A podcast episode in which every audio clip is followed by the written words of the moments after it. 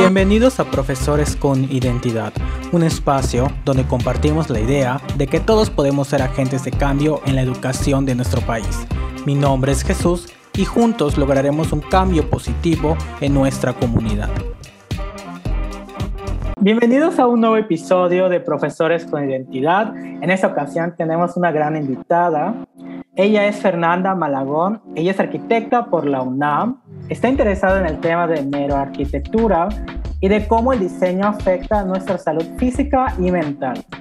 Desde 2021 se volvió profesional acreditada de la certificación WELL, que se otorga a los edificios que toman consideraciones para la salud de los usuarios y tiene una consultoría que ayuda a realizar proyectos con estos preceptos en mente. Y recientemente fue seleccionada por la beca Chivinin para estudiar arquitectura de interiores y diseño en la Universidad de Portsmouth. Por lo tanto, vamos a estar hablando sobre la licenciatura de arquitectura, de cómo es este proceso, de igual forma lo que tanto le apasiona a Fernanda, que es la neuroarquitectura, y pues igual nos va a dar algunos consejos de cómo fue su vida universitaria para todos aquellos y aquellas que estén interesados en esta área. Bienvenida Fernanda, ¿cómo te encuentras? Hola Jesús, muchas gracias, gracias por la invitación. Estoy muy bien, muchas gracias. ¿Y tú? Igual, muy bien y muchas felicidades por el reciente logro de haber sido seleccionada por Chivini. Muchas gracias. Sí, se siente como un gran logro. Sí, de verdad que sí, Fernanda. Y te agradezco mucho que hayas aceptado la invitación. Realmente sí estamos muy interesados en conocer más acerca de esta carrera que es la arquitectura y también del tema tan importante que, estás, que vas a estar hablando sobre la importancia de los espacios, que igual podemos hablar tal vez de si los salones en las escuelas realmente son adecuados para las clases o no, pero eso ya después lo vamos a estar conversando. Me gustaría que iniciáramos con que nos cuentes acerca de ti. Por favor, Fernando, danos, danos algo sobre ti. Bueno, pues eh, como bien dices, soy arquitecta. Siempre eh, me gustó mucho como ver los espacios, cómo se siente uno en los espacios y qué hubiera hecho yo diferente o cómo cambiaría un espacio para que funcionara mejor. Eh, curiosamente no se me ocurrió estudiar arquitectura hasta que estaba ya en el último año de la prepa y incluso yo pensaba como de no, qué flojera, qué horror. Pero bueno, enos aquí, aquí nos trajo la vida.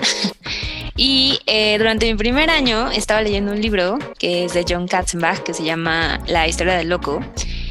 Y me sorprendió mucho darme cuenta, a lo mejor debí de haberlo hecho antes, pero cómo relacionábamos siempre eh, a los psiquiátricos o a estos espacios donde pues estaban los loquitos, entre comillas, como lugares eh, dignos de una película de terror, ¿no?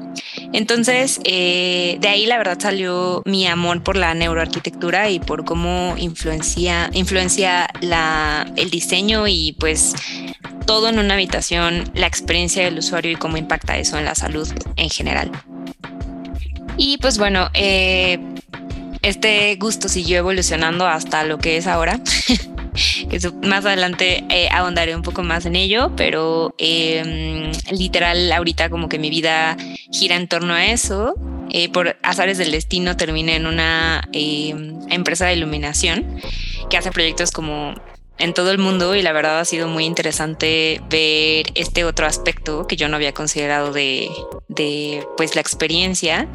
Y la verdad es que trabajamos con clientes con mucho dinero. Entonces también ha sido toda todo un descubrimiento ver esa parte del mundo en el que alguien dice Ah, claro, compré el piso de arriba porque quería tener lugar para mi simulador de coles.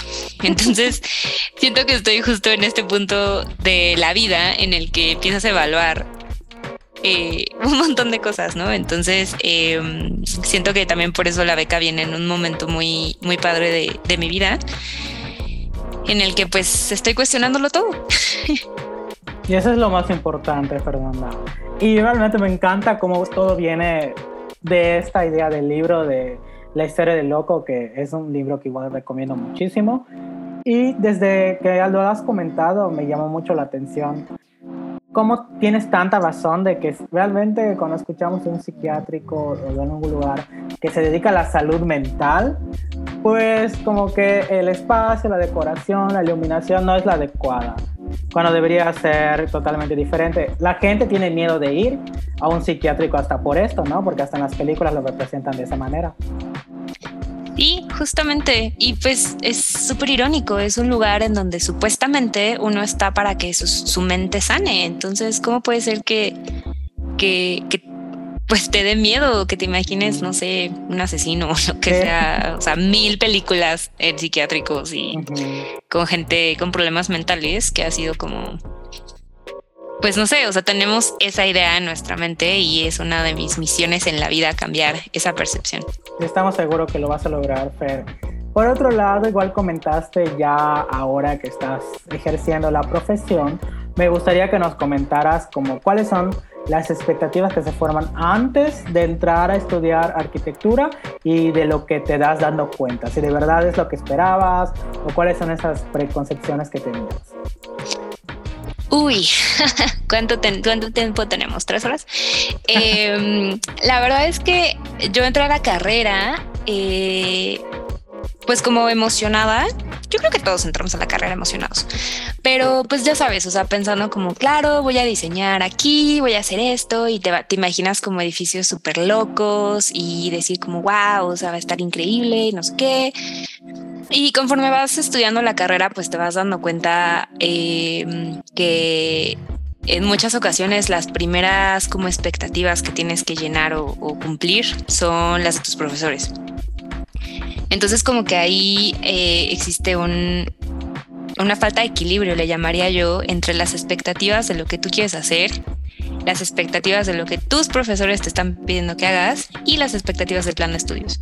Entonces como que ahí te vas desinflando un poquito porque pues no sé, llegas, al menos en mi caso llegabas con algo muy loco y te decían como, ajá, sí, pero ¿cómo lo vas a construir? O sea, como que ya había una expectativa de parte de la gente que te enseña de que tú supieras cómo vas a hacer las cosas realidad, lo cual me parece bastante eh, limitante estando en la carrera porque pues supuestamente estás ahí para aprender, ¿no? Pero bueno. Eh, y una vez que pues como que vas avanzando y te vas dando cuenta que existen pues áreas muy diferenciadas de lo que puedes ser como arquitecto, pues te empiezas a dar cuenta que no solo se trata de qué tan bueno eres, sino de qué conexiones tienes, de en qué mundo te desarrollas. Ahorita, pues te digo, viviendo este mundo de gente que no se inmuta por una cuenta de un millón de dólares, eh, pues sí, sí es un choque importante el darte cuenta que arquitectos famosos, como por ejemplo Fernando Romero, que es el que hizo el Sumaya aquí en Ciudad de México, eh, pues es yerno de Carlos Slim. Oh. Entonces, eh, que por ejemplo Rojkin, que es un arquitecto em, pues famoso que hizo la Cineteca también aquí en Ciudad de México y el Museo del Chocolate, me parece que en Querétaro, em, fue baterista de Alex Intec o cosas así. Entonces, como que también eso es el choque de chin, o sea, que qué conexiones tengo, qué puedo hacer, o sea, ya no es tan fácil eh, esta parte de, bueno, me voy a dedicar a diseñar y todo va a estar padrísimo y no sé qué. Y ya saliendo a la carrera, pues la verdad es que te das cuenta de que los, los eh, salarios están muy eh, castigados. Yo, por ejemplo, cuando encontré este trabajo, una de las cosas que más me emocionó es que decía prestaciones de ley. Y pues es algo muy triste, ¿no? O sea, son prestaciones de ley, es lo mínimo que alguien debería ofrecerte en un empleo. Y la verdad es que, o sea, fue la primera vez en cinco años de carrera que había encontrado un empleo que me lo ofreciera, ¿no? Entonces, la verdad es que no es por desanimar a nadie, pero sí creo que ese fue el descubrimiento más agresivo de esta carrera. Y la parte también como de digo, yo sé que todos los empleos son explotadores, pero como que siento que sobre todo en carreras artísticas existe esta idea o noción de que pues es lo que te gusta, es lo que te encanta, es lo que alimenta tu alma. Entonces, ¿por qué estás exigiendo un, salario decente, no? La gente confunde lo que es vocación, ¿no? Exacto, es como, pues sí es mi vocación y sí me encanta y me apasiona, pero también necesito comer. Exactamente. Bueno, realmente es que estás plasmando lo que es una realidad, ¿no? Y, creo que esto lo podemos sentir igual reflejado en diversas áreas. Entonces creo que, es una muy buena idea estar hablando de esto. Y de igual forma, me gustaría que, que nos cuentes cómo tú encontraste tu camino. ¿Cómo fue que tú de repente, bueno, ya nos comentaste un poquito acerca de, del libro que te ha inspirado, pero cómo se fue formando realmente esta idea de que yo, Fernanda Malagón, me quiero dedicar a neuroarquitectura? Pues la verdad es que a tropezones. Creo que también es muy importante que reconozcamos que, digo, no conozco como tal bien a estas personas, ¿no? Pero de pronto he visto eh, perfiles como en Facebook o en LinkedIn o cosas así que, que son gente que parece que sabía lo que quería hacer desde los 13 años. Y pues está súper padre, pero la verdad es que ese no es el caso de mucha gente, me incluyo en ese sentido. Cuando llegué a la carrera, la verdad es que al principio, eh, pues la neta me estaba yendo muy mal. Yo siempre he sido ñoña, entonces yo venía acostumbrada a que, pues si estudiaba y le echaba ganas, me iba a ir bien, ¿no? y nunca me había costado como mucho trabajo sacar buenas calificaciones. Y pues esto creo que es algo malo del sistema de educación mexicano. Eh, pues hay mucho eh, hincapié en que tus buenas calificaciones equivalen a que lo estás haciendo bien, ¿no? Que tienes buenos resultados porque estás trabajando suficientemente duro, etcétera. Y llegué a arquitectura y me di cuenta de que eso no era cierto de que podías estudiar muchísimo, aplicarte muchísimo, echarle todos los kilos del mundo y de todas maneras recibir tres, cuatro, eh, apenas un seis o una nota así como de, ah, pues bueno, nada más para que no repruebes. Y comentarios como muy poco útiles. Alguna vez un profesor, historia real, le pregunté como, oye, es que, pues, ¿cómo puedo mejorar, no? O sea, que siete y pues me hubiera gustado que me fuera mejor, entonces, ¿qué consejo me darías? literal solo me dijo como, pues es que como que le faltó punch. Y yo, ah, cool. O sea, como que cómo aplico eso, ¿no? Para ser mejor. Entonces, eh, la verdad sí tuve una crisis, hasta pensé en cambiarme de carrera porque dije como no, pues no, o sea, me está yendo súper mal, me siento miserable, o sea, no me está yendo bien, definitivamente esto no es para mí, ¿no? Ah, pero pues tampoco estaba segura de qué otra carrera me gustaría y dije como, bueno, o sea, sí, pues de chiquita siempre pensé como cómo hacer esto mejor y, me gustan los legos y bueno, o sea, le encontré hasta que pasó la mosca como excusa para quedarme en la carrera. Entonces como que dije, ok, ya estoy aquí, ¿qué es lo que quiero hacer? ¿no? Entonces como siempre me había llamado la atención esta parte de, de cómo pues un lugar para la salud mental era visto de forma tan horrible, em, pues me fui metiendo como a, ok, o sea, ¿qué puedo hacer y, qué hacen los materiales y todo? Pero la verdad es que es algo que no se enseña en la carrera. Es muy impresionante que no sea uno de los pilares, o sea, que te lo mencionan desde el principio, porque pues pasamos 90% de nuestro tiempo dentro de un espacio construido. ¿Y quién construye esos espacios? Pues los arquitectos, bueno, los diseñamos. Entonces, eh, me encontré de pronto como analizando, eh, llamémosle como desarrollando mi ojo clínico y analizando espacios y dándome cuenta que ciertas cosas que me decían en la escuela o que yo diseñaba y me decían como esto no funciona y no sé qué, Lola, realmente existían en la vida real, ¿no? A todas nos ha pasado eh, entrar a un baño en el que casi casi te tienes que subir al WC para que puedas cerrar la puerta, ¿no? Entonces, eh, o al revés, ¿no? Abres la puerta y le das en la cara a la que viene en el pasillo porque no hay suficiente espacio. O sea, de verdad me empecé a dar cuenta que existían cosas súper mal diseñadas. Cuando estaba a la mitad de la carrera, pusieron rampas de, pues como para hacer la escuela más accesible, ¿no? Obviamente yo estoy en CEU y pues es una escuela funcionalista de los años 50, o sea, ni por e-, equivocación se les pasó por la mente que podía existir gente con capacidades distintas y que iban a necesitar rampas y que construirlo en, roca volcánica con un montón de escaleras, pues no era la mejor idea, ¿no? Y no, vieras las rampas que hicieron. De verdad, o sea, si alguien en silla de ruedas intenta bajar esas rampas solo, termina al otro lado del campus. O sea, nos burlábamos mucho que era como lo que no tienes que hacer.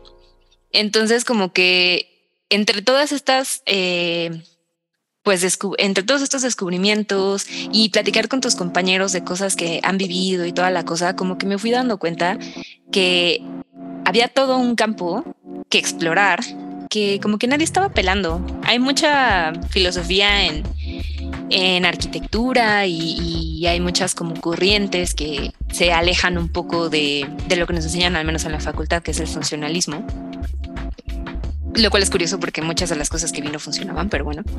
Eh, y como que empecé a decir, ok, ¿qué puedo aportar yo a esto? ¿Qué puedo hacer yo para que los nuevos alumnos empiecen a pensar en esto desde que están chiquitos, ¿no? O sea, porque pues obviamente conforme vas avanzando en la carrera y vas teniendo ya sea más experiencia con tus profesores o experiencia laboral, pues te vas haciendo de lo que uno de mis jefes decía son mañas. Entonces, a veces se te va olvidando. O sea, vas diciendo como, ah, sí, sí, no sé, te dedicas a los costos y pues ya, se te olvida el diseño, se te olvida la gente, se te olvida la experiencia o te dedicas a la obra, entonces pues ya te empiezas a preocupar como por otras cosas, ¿no? Entonces, creo que el hecho de que esto, porque aparte, o sea, cuando me gradué, yo hice mi tesis sobre un psiquiátrico justamente, como para demostrarle a mis profesores que se podía, ¿no? Eh, y fue muy impresionante porque yo tenía que decirles a mis profesores, oye, existe esta norma, existe esta cosa y hay un hueco en la ley y hay como una desconexión entre aquí en, México, pues tú vas a tu, bueno, si tienes seguro, ya sabes, eh, o ISTE, tú vas a tu médico familiar y le dices como, oye, te estoy teniendo problemas, no sé qué le habla, y el médico familiar te refiere a un especialista. Y entonces el especialista, que en este caso sería un psiquiatra, o te da medicina o te manda terapia o este, te dice como, no, pues ni modo, hazle como quieras. Creo que ese es un caso muy poco común, pero sé que ha pasado. Y ya. Entonces, cualquier otra enfermedad, cuando tú llegas a un médico familiar, te manda primero a un hospital general y del hospital general ya deciden si te mandan a un hospital de especialidad. Entonces se me hizo rarísimo que esto no sucediera con la salud mental, o sea que como que se saltaba en ese paso intermedio. Entonces mi tesis fue justo hacer un hospital de mediana especialidad, llamémosle, o de mediano nivel, para que tú pudieras como eh, ir, solucionar tu crisis en el momento y seguir, o sea, reincorporarte a la sociedad y ser una persona como funcional, que finalmente pues es el, el, punto de, pues, el tratamiento de la salud mental, o sea, que no estés encerrado en un psiquiátrico horroroso donde crees que van a matar gente, ¿no? Entonces... Eh, fue muy impresionante el hecho de decir, ok, o sea, yo tengo que educar a mis profesores, a mis sinodales en este tema. Entonces, eh, de ahí, pues ya, o sea, literal, como que siento que ahí se ancló eh, mi misión de decir, ok, me voy a volver experta en este tema y voy a obligar a la gente de alguna manera a pensar en esto desde que están en primer semestre, porque si yo lo hubiera sabido bien, o sea, tenía como la idea y la curiosidad, ¿no? Pero si yo realmente hubiera sabido todo lo que puedes hacer para que la gente se la pase mejor en sus espacios, desde primer semestre, siento que la verdad mi enfoque hubiera sido completamente distinto. ¿Qué recomendaciones le darías entonces a los profesores del área de arquitectura? ¿O cómo te hubiera gustado que fuera la educación que recibías? Si tuvieras esta oportunidad de conversar con ellos, ¿qué recomendaciones les darías? Siento que necesitan hablar más como con sus estudiantes. O sea, si te preguntan como, ¿y cuál es tu concepto? ¿Y cuál es la no sé qué? Pero pues la neta a veces, al menos yo nunca he podido decir como, claro, mi concepto es nube, entonces voy a hacer todo mi plano ah, para que sea una nube, ¿no? O transmita ese, esa idea. Entonces siento que necesitan escuchar más como a sus alumnos y ser menos... Em, o sea, yo entiendo que tienes pues objetivos académicos que tienes que cumplir y finalmente pues cada semestre en mi carrera eh, va orientado como a, no sé, espacios públicos, eh, espacios educativos, espacios en zonas eh, arqueológicas, zonas protegidas y etcétera, ¿no? Entonces, obviamente, pues tienen sus limitaciones y te enseñan a través de ellas, ¿no? Pero a mí nunca nadie me preguntó qué experiencia quieres que tengan los usuarios cuando llegas a este espacio. Una vez hicimos un, ¿cómo se llaman estas cosas? un pabellón que era como para una... Eh, como para una feria de países o no sé qué tanto. A mí me tocó República Checa. Entonces, pues me puse a investigar y sobre la historia y no sé qué lo la y puse como cosas representativas. Y lo que me acuerdo que me dijeron fue como, ah, claro, pusiste un arquitecto que ni siquiera es checo. Y ya, o sea, como que siento que, o sea, está bien que les hagas ver sus errores, pero me costó muchísimo ese proyecto. De hecho, ese proyecto me terminó de fregar la mano. Eh, porque me la vivía haciendo maquetas y todo como para darle gusto al profesor. Y ya hasta que terminé de hacerle el proyecto, que lo entregué y saqué siete o algo así, dije ya gracias a Dios, dije como, ok, o sea, pude haber hecho esta otra cosa, o sea, tenía, todavía siento que esa idea es muy buena, pero no la, supimos, no la supe desarrollar y no tuve un profesor que se preocupara por preguntarme qué era eso que quería yo expresar con la arquitectura o la propuesta, en que me ayudara a volverlo realidad. O sea, no tenemos por qué suponer que el alumno se sabe cómo plasmar su idea en papel. O sea, es algo, creo yo, de las cosas más difíciles del mundo. Algo que tienes en la mente, trasladarlo al papel.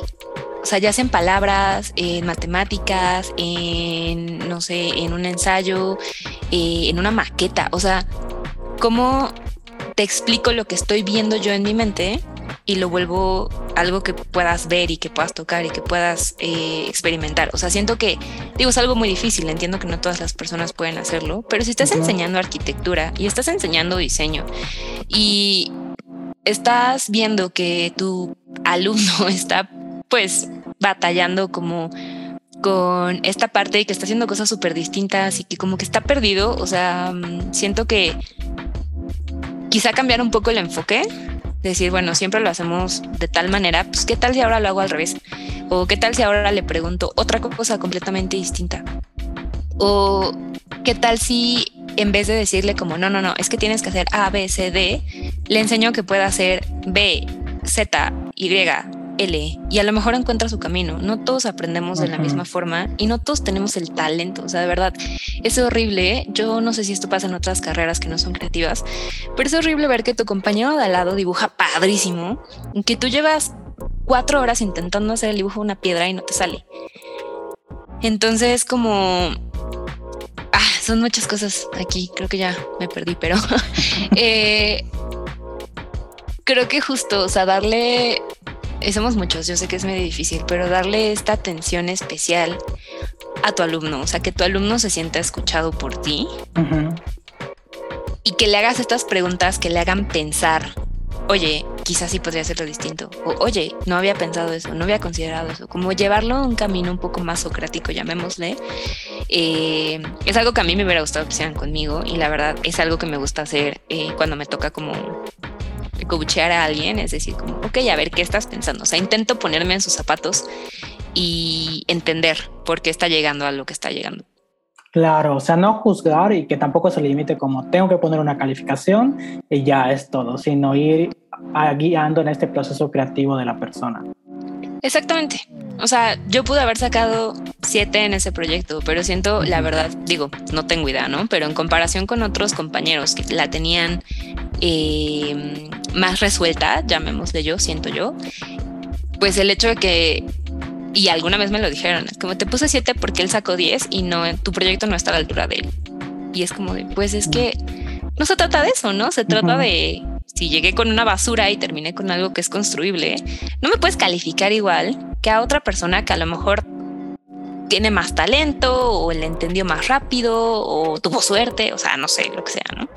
Porque igual me pasó, ¿no? Me pasó que a mí me fuera súper bien y a otra persona que trabajó lo mismo que yo no le fuera tan bien. Entonces, como que... Ah, aquí entra mucho esto de cómo ser justo y lo que sea, pero siento que puede ser más importante que el alumno se desarrolle de manera correcta. O sea, que realmente... O sea, yo ahorita todavía le tengo pavor a agarrar unas acuarelas. ¿Por qué? Pues porque mi clase era como de no manches, qué horror, ¿cómo es que estás en este semestre y no puedes hacer esto? O sea, y pregúntame cuándo he vuelto a pintar una acuarela en mi vida. O sea, tengo trauma. Y pues no debería ser esa mi experiencia universitaria, ¿verdad? Exactamente, ¿no? Qué importante es lo que le decimos a los estudiantes, porque al final de cuentas sí influye en lo que van a hacer, en las decisiones que toman. Creo que el otro día leí algo en Facebook de una persona que ponía que gracias a que un profesor le dijo que sus escritos, que sus historias eran muy buenas, que él se debería dedicar a ser pues escritor de libros, al final esa carrera eligió y gracias a esa motivación que le dio en algún momento su maestro. Entonces es muy importante qué palabras usamos o qué tipo de, de retroalimentación o sugerencias les damos a los estudiantes para guiarlos en el futuro y no dejarlos con traumas, como bien comentaste, Fer. Sí, sí, sí. La verdad es que es uno de mis miedos ahora que voy a hacer la maestría, pero bueno, sí siento que sí tuve profesores, especialmente en ese proyecto del, del pabellón. Eh, me acerqué a otro profesor y le dije como, o sea, neta, no sé qué estoy haciendo mal. O sea, no sé qué, qué, debo hacer y todo. Y me sugirió algunos libros. Literal me dijo como descansa, vete a caminar. O sea, no hagas nada hoy, vete a caminar. O sea, respira. Si quieres, ve a mi despacho. Eh, o sea, yo tenía, salía de la escuela a las 12 del día. Me iba a hacer mi maqueta o mis planos y todo. Y me iba a revisar con él a las 7 de la noche a una hora de mi casa porque de verdad estaba extraviadísima yo en este proyecto y la persona que debió de haberme apoyado, que era el profesor que estaba a cargo de mí en ese momento, pues para nada, o sea, no tenía ni el interés de hacerlo. No sé, yo entiendo que no les pagan bien y que pues es mucha chamba y lo que sea, pero pues la verdad sí... Em, o sea, ya que una persona considere que tiene que dejar la carrera porque no tiene lo que se necesita, sí siento que está un poco grave. Sí, ojalá que podamos cambiar eso y que realmente sea más la, el método de apoyar en lugar de desanimar. Definitivamente. Siento que tendríamos mejores arquitectos y mejores diseños en este país si se enseñara la arquitectura de esa forma. Digo, solo hablo por mi universidad, ¿no? No sé si, si en otras universidades sea igual, pero por como estamos todos parece ser que, que es algo común. Y qué importante es y te agradezco que estés visibilizando estas situaciones, Fer sobre lo que pasa en la carrera de arquitectura, sobre lo que viviste en, como en experiencia como universitaria y realmente esperemos que sí se vaya haciendo este cambio en general, no solo en arquitectura, pero igual creo que en todas las áreas, en todas las carreras que las personas decidan estudiar, pues sí sería muy beneficioso este cambio, que los maestros estemos viendo ser un apoyo con los estudiantes, porque al final lo que los alumnos van a recordar es cómo los trató el maestro, cómo fue con ellos, tal vez más allá de algunos conceptos, ¿no? Que, que adquieran. Sí, definitivamente sí. Y la verdad es que eh, también hubo sus momentos súper padres y todo. Y pues esto no está bien, pero pues todos sufrimos el trauma como colectivamente. Y la verdad es que las conexiones que haces con gente con la que sufres, la neta, son muy, son muy profundas. Eh, y sí, o sea, creo que también el hecho de haber tenido como estos profesores que me hacían dudar de mi capacidad me hizo apreciar mucho más eh, otros profesores que pues literal sí se, se desvivieron porque pues uno pensará que podían hacer las cosas. O sea, no sé si es pasión por lo que hacen o simplemente experiencia o personalidad, pero estoy muy agradecida a los profesores que, que se esforzaron por hacer que la pasáramos bien sí por enseñarnos, pero sobre todo que no sufriéramos con sus clases, porque pues ya sabían que en las otras materias no nos estaba yendo tan bien. Les mandamos un gran saludo a esos maestros que siempre están motivando y, ayudando a los alumnos en su camino. Y ahora, Fer, me, gustaría mucho que, ah, ya que está, ya hablaste un poco acerca de, la neuroarquitectura y de lo que has estado realizando y tus intereses, me gustaría que pudiéramos hablar ahora en contexto educativo, los salones de clase. ¿Cuál es tu percepción de un salón de clase? ¿Realmente tienen lo que se necesita para que sea un buen espacio de desarrollo cognitivo, donde los estudiantes pues, puedan tener una buena salud mental? Híjole, qué pregunta tan difícil. La verdad es que em, es bastante reciente los estudios em, que realmente correlacionan eh, pues a los estudiantes y su desarrollo y su rendimiento con el espacio como tal en el que viven. Eh, creo que el estudio más reciente es como de 2007 o algo así. Y pues de ahí 2012, 2015, 2019. creo que una de las cosas que más tenemos a favor aquí en México es que la mayoría de las escuelas como que están construidas alrededor de un patio. Entonces, el hecho de que el estudiante tenga acceso a luz natural me parece un acierto eh, pues muy, muy bueno. Eh, al menos en las escuelas que, que, yo conozco, tanto privadas como públicas, siempre hay una ventana muy grande como hacia el exterior y siempre hay como una relación entre eh, lo que está pasando afuera, ya sea que esté lloviendo o que esté súper soleado, que esté nublado o no sé, que haga mucho aire incluso, eh, con lo que está pasando adentro. Sin embargo, algo que también he notado es que la mayoría de los salones son iguales, no importa si son de primaria, si son de secundaria o si son de prepa. Eh, varían como en el tamaño por la cantidad de alumnos, pero pues no están tomando en cuenta que obviamente tu nivel de atención y lo que se requiere para mantener a un estudiante de seis años motivado, pues obviamente no funciona igual para uno de siete, para uno de diez, para uno de dieciséis, que ya empiezan a ser como más difíciles, ¿no? Y otra cosa que también siento que hace bastante falta es eh, cómo tratamos la neurodivergencia. Todos tenemos un cierto grado como de o sea, todos estamos en algún punto del espectro autista. Entonces, obviamente hay gente que pues tiene un grado pues grave o muy desarrollado, llamémosle, y que tienen muchos más problemas, ¿no? Pero todos, todos, todos, todos aprendemos de manera distinta y tiene que ver con pues nuestra capacidad de retención, con nuestra capacidad de, poner atención eh, y también de cómo trabajamos. Yo era la típica niña eh, chiquita cuando estaba en el kinder que hacía las cosas rápido y se paraba y se ponía a platicar con todos. Y entonces las maestras era como de, oye, esta niña, ¿no? ¿Qué hacemos?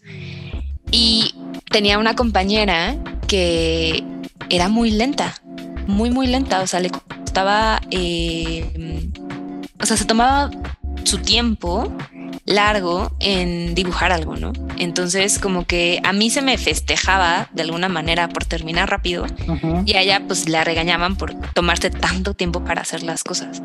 Entonces creo que hemos avanzado bastante en ese aspecto, pero todavía hay mucho camino que recorrer en reconocer la neurodivergencia en los alumnos y en encontrar ese punto medio en el que Fernandita chiquita que platica hasta por los codos y que se para y platica hasta con la pared, eh, que ya terminó su tarea en cinco minutos, pueda tener un ambiente tan rico y tan comprensivo como esta otra almita chiquita que se toma 10 minutos en dibujar con el color rojo porque tiene todo que quedar del mismo tono. Que a lo mejor en un niño chiquito todavía no sabe expresar esas cosas.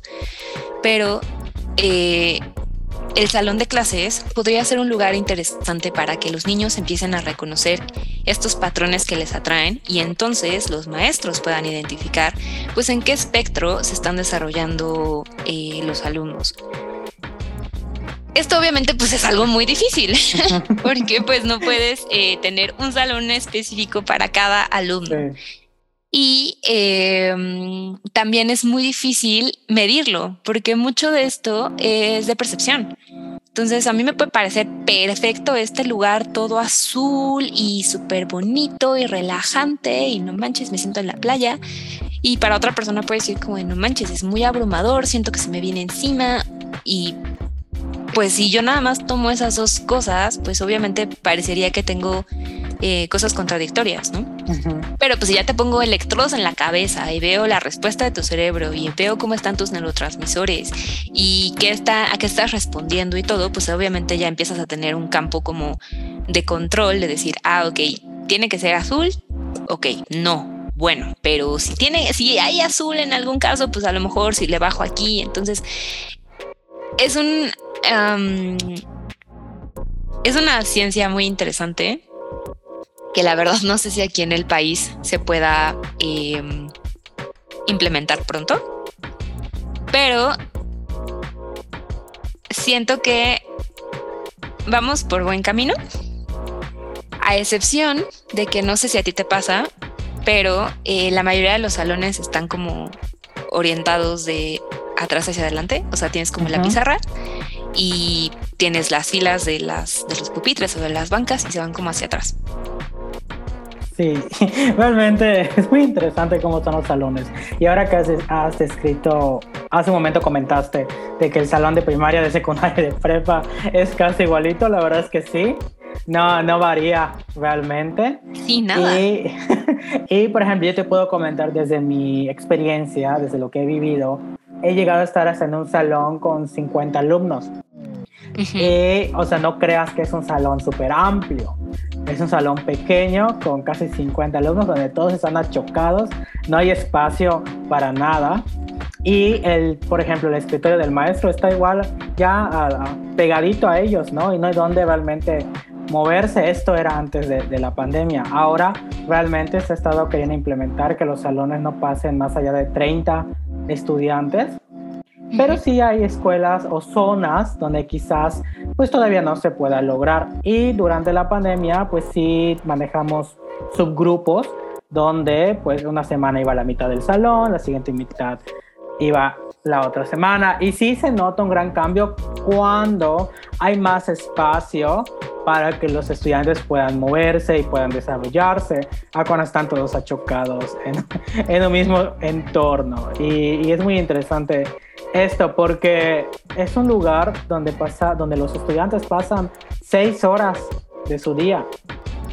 Sí, sí, sí, sí. Y la verdad es que, o sea, estos estudios han sido un poco más como en hospitales psiquiátricos, pero imagínate.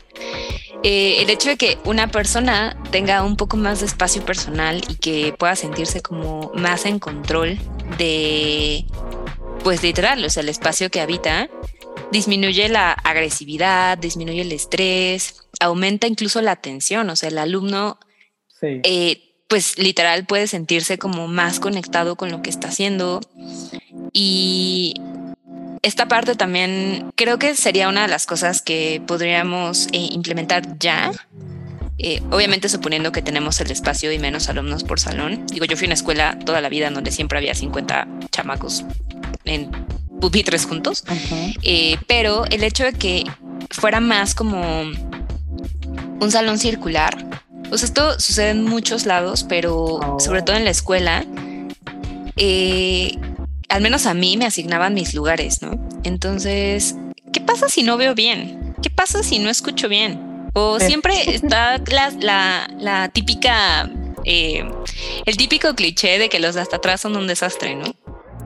Entonces, eh, como que si fuera un, un, arreglo circular en el que el profesor está en el centro y puede como moverse y dar vueltas y como poner la atención a distintas partes del círculo, es un poco más equitativo y la gente se siente más, em, pues como que más vista y al mismo tiempo como con mejor habilidad de interactuar y de poner atención e incluso como de eh, aprender, porque pues a final de cuentas ya no eres el de adelante o el de atrás, o sea, estás a la misma altura que los demás y pues estás como en el mismo caso de pues, si ves bien o si no ves bien o lo que sea, eh, pues estás a la misma distancia que el que tienes enfrente y que el que está a tu lado.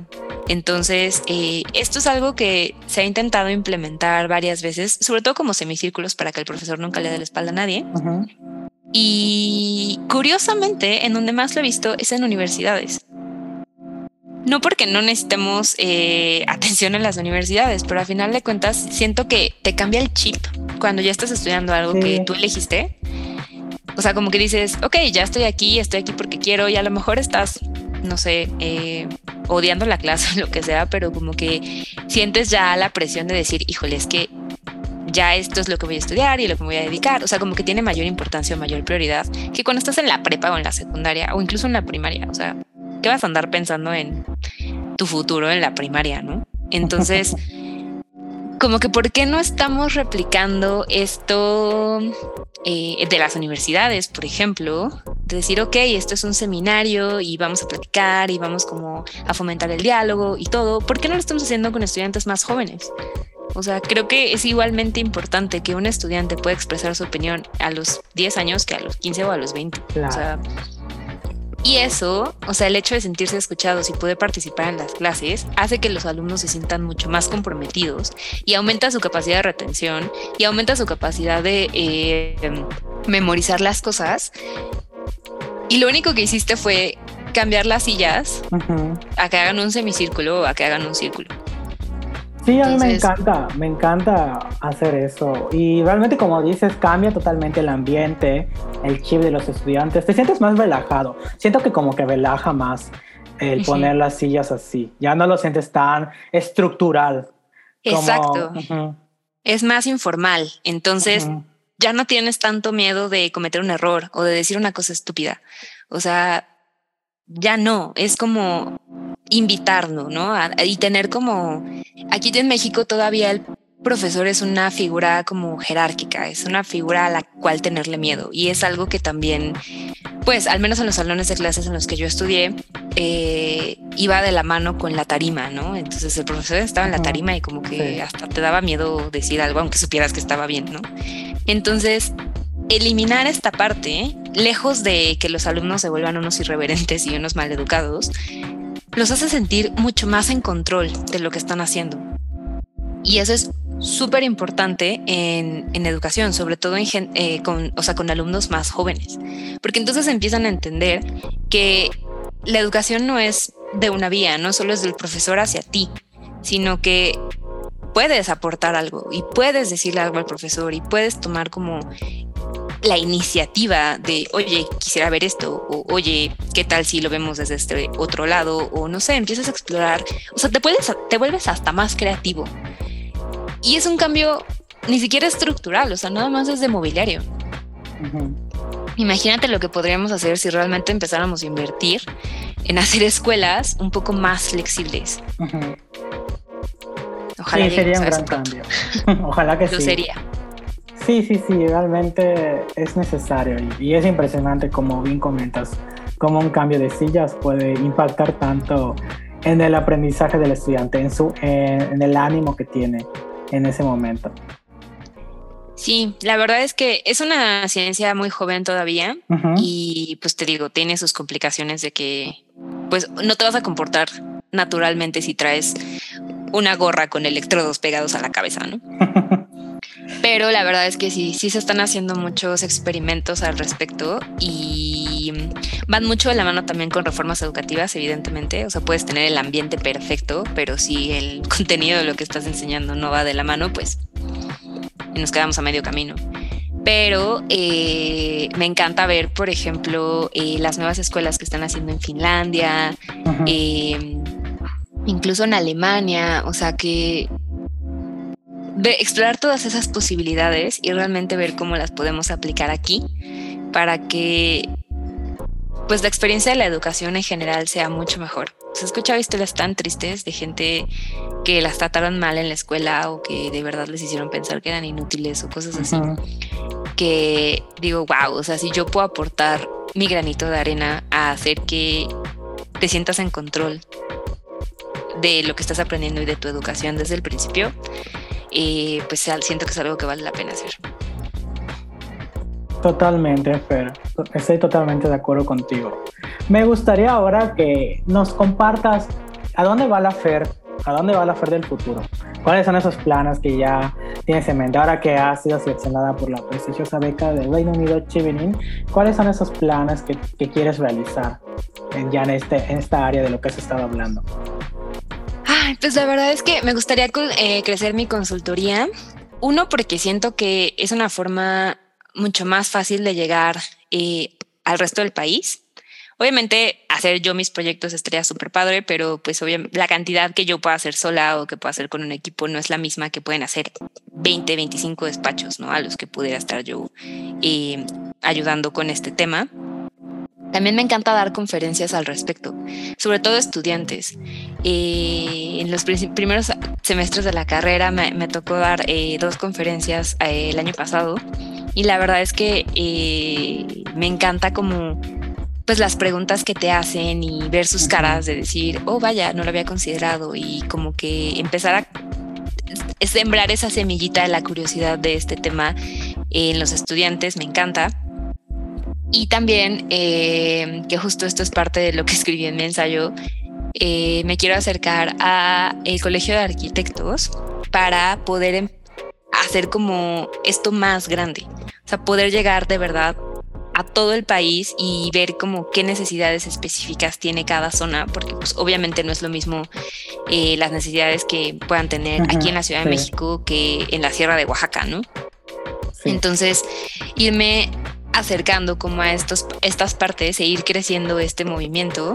Eh, acabo de descubrir, la verdad es que no tengo idea cómo no lo descubrí antes, pero bueno, existe eh, como una rama del el Instituto de Neuroarquitectura, bueno, de Neurociencia para la Arquitectura de San Diego. Existe una rama de educación y tienen eh, una sede aquí en México. Entonces, es aún muy pequeño, son como dos personas, pero pues ya me contacté con ellos y la verdad es que eh, pues sería el objetivo, ¿no? Hacer que esto crezca de tal manera que la neuroarquitectura sea una materia eh, que vas viendo constantemente desde que inicias a estudiar arquitectura, diseño de interiores, eh, incluso diseño industrial y estas otras carreras, urbanismo, o sea, se extiende como por, por todo lo que tenga que ver como con diseño y usuarios. Entonces, eh, pues ese es el objetivo, crucemos los dedos a que realmente suceda. y pues sí, o sea, platicar con gente, o sea, me encanta hablar, entonces platicar con la gente y lograr que, que, que al menos la siguiente vez que quieran diseñar algo, digan como, hmm, ¿y qué experiencia va a tener la persona que use este espacio?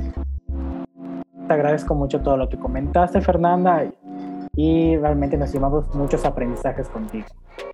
No, de qué, muchísimas gracias por la invitación. Espero que estés muy bien, Fer, y mucho éxito en tu nueva aventura que vas a tener ya muy pronto. Igualmente, muchas gracias. Muchísimas gracias por escucharnos. Espero que te sea de utilidad en cualquier área de tu vida.